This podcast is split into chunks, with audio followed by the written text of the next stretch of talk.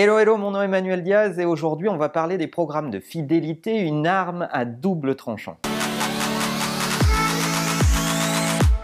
C'est Michael Benz de chez Adobe qui m'a signalé cette étude de McKinsey et qui parle de ce sujet et qui a tout un volet sur les programmes de fidélité sur lequel on va s'arrêter aujourd'hui. McKinsey donc a lancé les grands travaux et a étudié Écoutez bien, 125 000 clients, 350 marques réparties dans 30 catégories pour se dire qu'est-ce que les programmes de fidélité provoquent chez les consommateurs au bénéfice des marques? En gros, ça sert à quoi? Eh bien, figurez-vous que les impacts sont partagés et la conclusion m'a vachement étonné puisque McKinsey nous dit qu'en gros, les programmes de feed, ils tels qu'ils sont aujourd'hui et tels qu'ils sont pratiqués aujourd'hui ont de l'impact dans trois secteurs et que trois secteurs. Le premier, c'est la téléphonie mobile, le deuxième, c'est l'assurance automobile et le troisième, ce sont les investissements financiers. A contrario, 90% des clients n'ont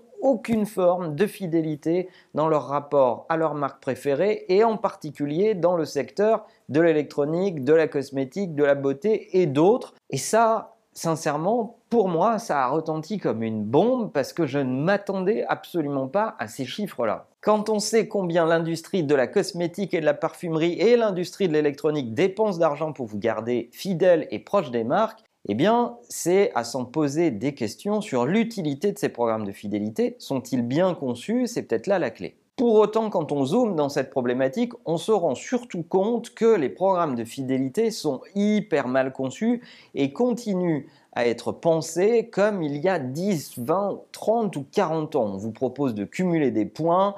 Ces points, on ne sait pas trop à quoi ils nous servent. On ne sait pas trop dans quelles conditions on peut s'en servir. Bref, c'est pas simple. On a quand même l'impression de se faire pigeonner de bout en bout en se disant plus je suis fidèle, moins ça me sert à quoi que ce soit. C'est peut-être là le fond du problème. De mon point de vue, les marques se sont lancées souvent dans des programmes de fidélité dans les années 90 parce qu'elles ne savaient absolument pas comment animer leurs consommateurs. Et elles ne se sont pas posé la question d'être capables de soutenir ces programmes fidélité dans la durée.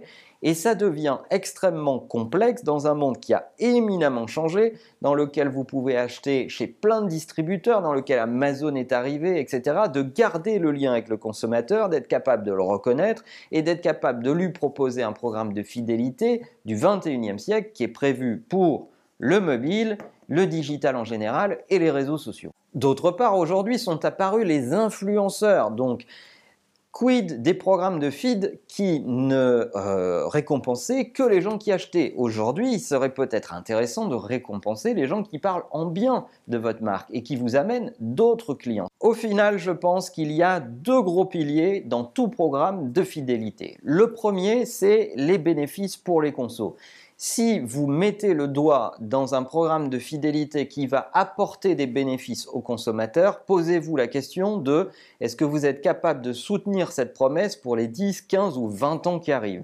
Et si vous n'en êtes pas capable, alors il faut penser votre programme de feed sous un autre angle et peut-être ne pas donner que du bénéfice euh, au sens du prix de la réduc ou autre, mais inventer d'autres formes de bénéfices de façon à avoir une relation globale avec vos consos et qui n'est pas calée que sur le prix. D'ailleurs, on rencontre énormément de marques qui sont prisonnières d'une machine à la feed qui n'est en fait qu'une machine à la promotion. Leur programme de feed ne promet rien d'autre que du discount, des coupons et du discount et encore du discount. Et là, en général, ça crée des marques junkies entièrement dépendantes à leur programme de feed qui, dès qu'elles en bougent un tout petit millimètre, se voient dans des positions très délicates parce que les clients vont ailleurs. Ça prouve bien que les clients viennent pour la promo mais viennent pas vraiment pour la marque, ce qui est un problème. À l'autre bout du spectre, on voit des marques qui ont été beaucoup plus intelligentes et qui ont accumulé différentes formes d'expérience possibles à l'intérieur de leur programme de fidélité. On le voit beaucoup dans l'hospitality business autour des hôtels. Évidemment, il y a du discount, évidemment, il y a des points cumulatifs, mais il y a aussi de l'upgrade dans les chambres supérieures. Il y a aussi, c'est valable dans les compagnies aériennes. Euh, c'est valable aussi chez les opérateurs téléphoniques. Il y a encore peu de temps, Orange, pour certains de ses fidèles clients, a lancé une carte Black Premium qu'elle a envoyée spontanément à un certain nombre de ses clients qui avaient des gros forfaits depuis de très nombreuses années. Et la promesse est, vous êtes un client fidèle, désormais on vous donne cette carte, vous avez accès à un service client premium qui va vous résoudre vos éventuels problèmes à l'avenir dans des délais records et vous ne passerez pas dans la catégorie du service client habituel. Merci pour votre fidélité. Alors d'ailleurs, Orange, je suis abonné chez vous depuis 20 ans et je n'ai pas reçu la carte, mais bon, peu importe, à la rigueur, ça c'est l'exemple d'une marque qui s'est posé les bonnes questions, qui est de se dire, je suis très dépendante de mon facteur prix, je suis dans un secteur très compétitif, mais j'ai découvert aussi d'autres points de friction dans ma relation client qui sont le dépannage, le remplacement de matériel dans des délais records, etc., etc., et qui a mis au cœur de son programme de fidélité d'autres formes de bénéfices que le discount et le prix. De mon point de vue, on peut imaginer, grâce aux outils digitaux, des tonnes d'avantages et des tonnes de signes de reconnaissance pour les consommateurs, mais malheureusement, trop de marques sont prisonnières d'une vision étriquée de ce qu'a été le programme de fidélité à une époque où on n'avait pas trop le choix, et aujourd'hui sont face à un tableau blanc qui les met face à leurs responsabilités et surtout face à leur créativité pour inventer leurs relations clients de demain c'est pas les technologies qui manquent,